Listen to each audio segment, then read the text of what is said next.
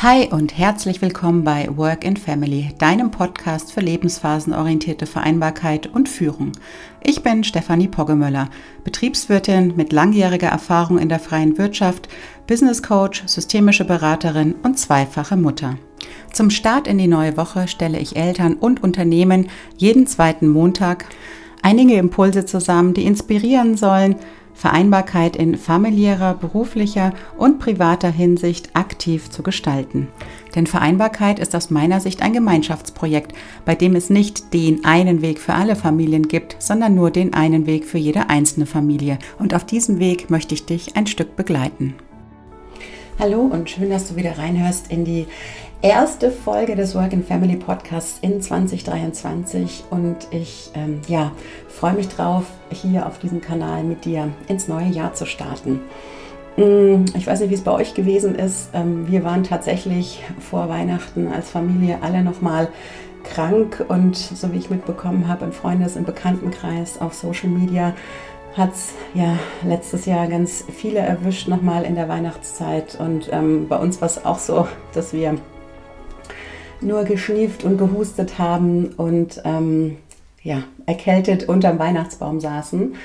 Ähm, und dann erst in der zweiten Ferienwoche sozusagen das voll auskosten konnten, dass die Uhren etwas langsamer getickt haben, was ja gerade in dieser Zeit zwischen den Jahren äh, ein Gefühl ist, das ich total gerne mag. Und ja, ich äh, habe die Zeit auch genutzt zum Reflektieren, zum Innehalten, zum Zurückschauen und auch ähm, Vorausschauen. Und äh, darum soll es auch in der heutigen Podcast-Folge gehen, nämlich um die Frage, wie möchte ich mir eigentlich mein 2023 gestalten? Jetzt liegen ja wieder zwölf Monate vor uns, die wir nutzen können, um bestimmte Vorhaben umzusetzen, um uns vielleicht auch gegen bestimmte Dinge zu entscheiden.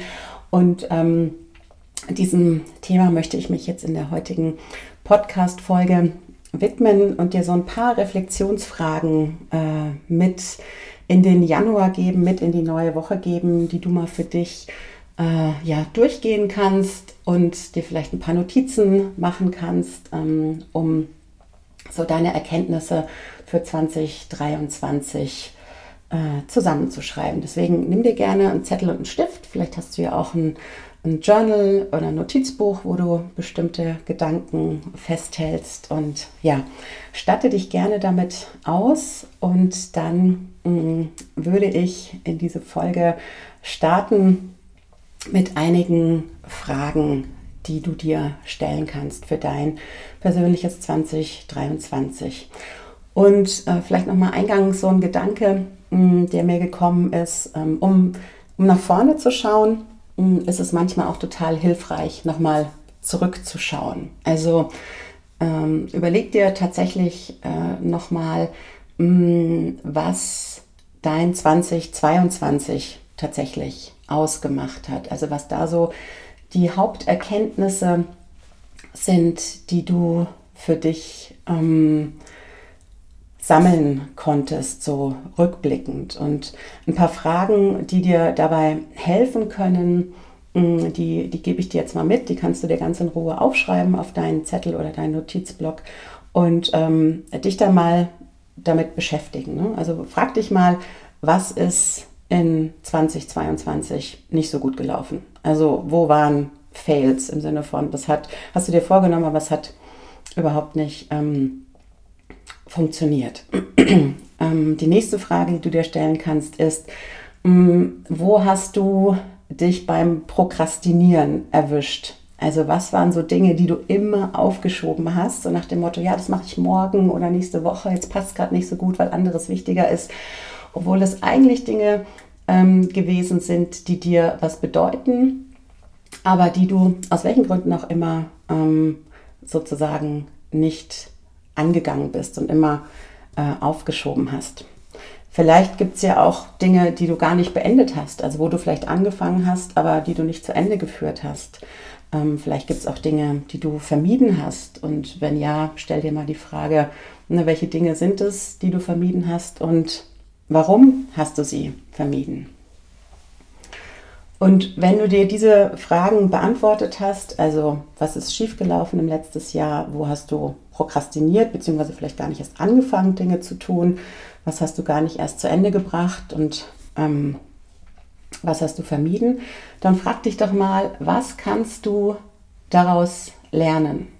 Also das ist ja immer so, mm, so, so das Wichtige an der Erkenntnis, dass, ähm, dass es gar nicht darum geht, irgendwie zu sagen, das war jetzt richtig oder falsch, sondern sich eher so die Frage zu stellen, ne, so lösungsorientiert, okay, wenn die Dinge nicht geklappt haben, was waren die Gründe, warum sie nicht geklappt haben und was kann ich an diesen Gründen verändern, damit es eben beim nächsten Mal anders läuft als beim letzten Mal. Ne? Deswegen auch so die Frage, äh, was können wir aus den Erkenntnissen der Vergangenheit für die, für die Zukunft mitnehmen und versucht diese, diese vermeintlichen ähm, ja, gescheiterten Dinge, versucht es nicht als was Negatives zu sehen, sondern versucht es eher positiv zu betrachten und dir eben die Frage zu stellen, was kann ich daraus mitnehmen? Ne? Also warum ist mir eben manches nicht gelungen? Ähm, war es mir wirklich so wichtig?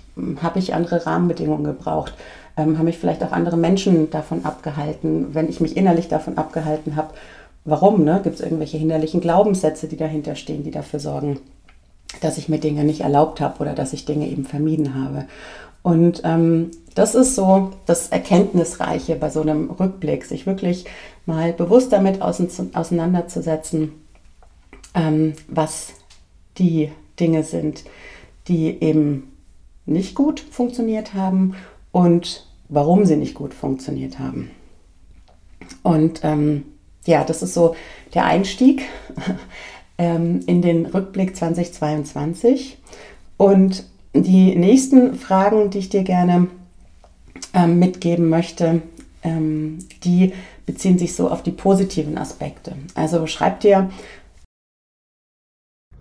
auch mal Antworten auf die folgenden Fragen auf, die ich dir jetzt zusammengestellt habe. Frag dich mal, was ist gut gelaufen in den letzten zwölf Monaten? Also was waren wirklich deine Highlights? Wo bist du über dich hinausgewachsen? Welche Routinen hast du für dich etabliert, die dir geholfen haben, ähm, ja, bestimmte Verhaltensweisen auch nachhaltig zu verändern? Auch das ist ein großer Erfolg.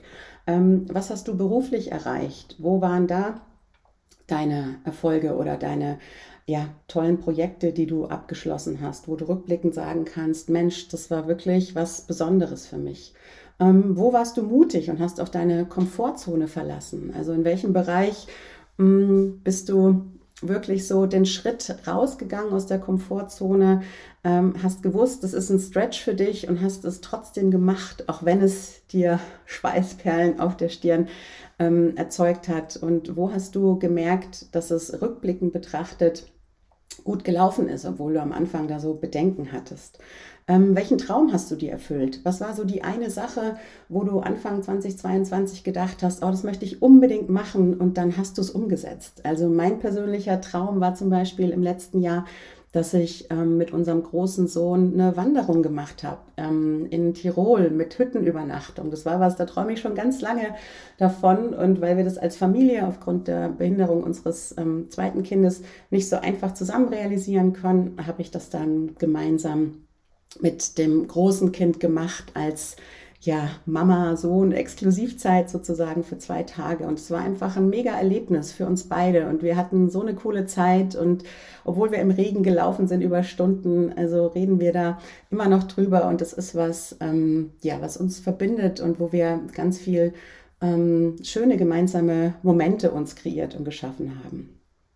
Ähm, genau, das war die vorletzte Frage. Und die letzte Frage, die ich dir noch gerne mitgeben möchte, ist, mh, mm, welchen Raum hast du für dich genommen? Also wo bist du losgegangen für deine persönlichen Bedürfnisse? Wo hast du auch ganz proaktiv Grenzen gesetzt und gesagt, nee, bis hierhin und nicht weiter, ja, das ist dein Tanzbereich, das ist mein Tanzbereich und da möchte ich einfach nicht, ähm, äh, dass da eine Grenze überschritten wird, die mir wichtig ist. Also wo bist du auch für dich aufgestanden und bist für dich und deine Bedürfnisse eingetreten.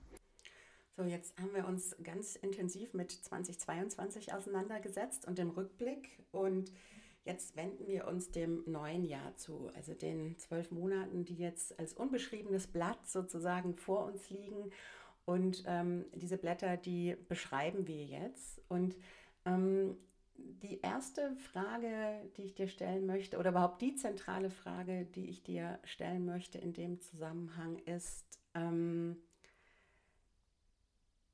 wenn du dir jetzt vorstellst, dass heute der 31.12.2023 ist, also tatsächlich das Ende des Jahres, und du auch wieder so einen Rückblick machst, wie wir ihn eben gemacht haben, und du zurückschaust auf die zwölf Monate in 2023, was muss passiert sein in diesen zwölf Monaten, damit du sagst, das war ein super Jahr für mich. Da ist echt so viel Tolles passiert.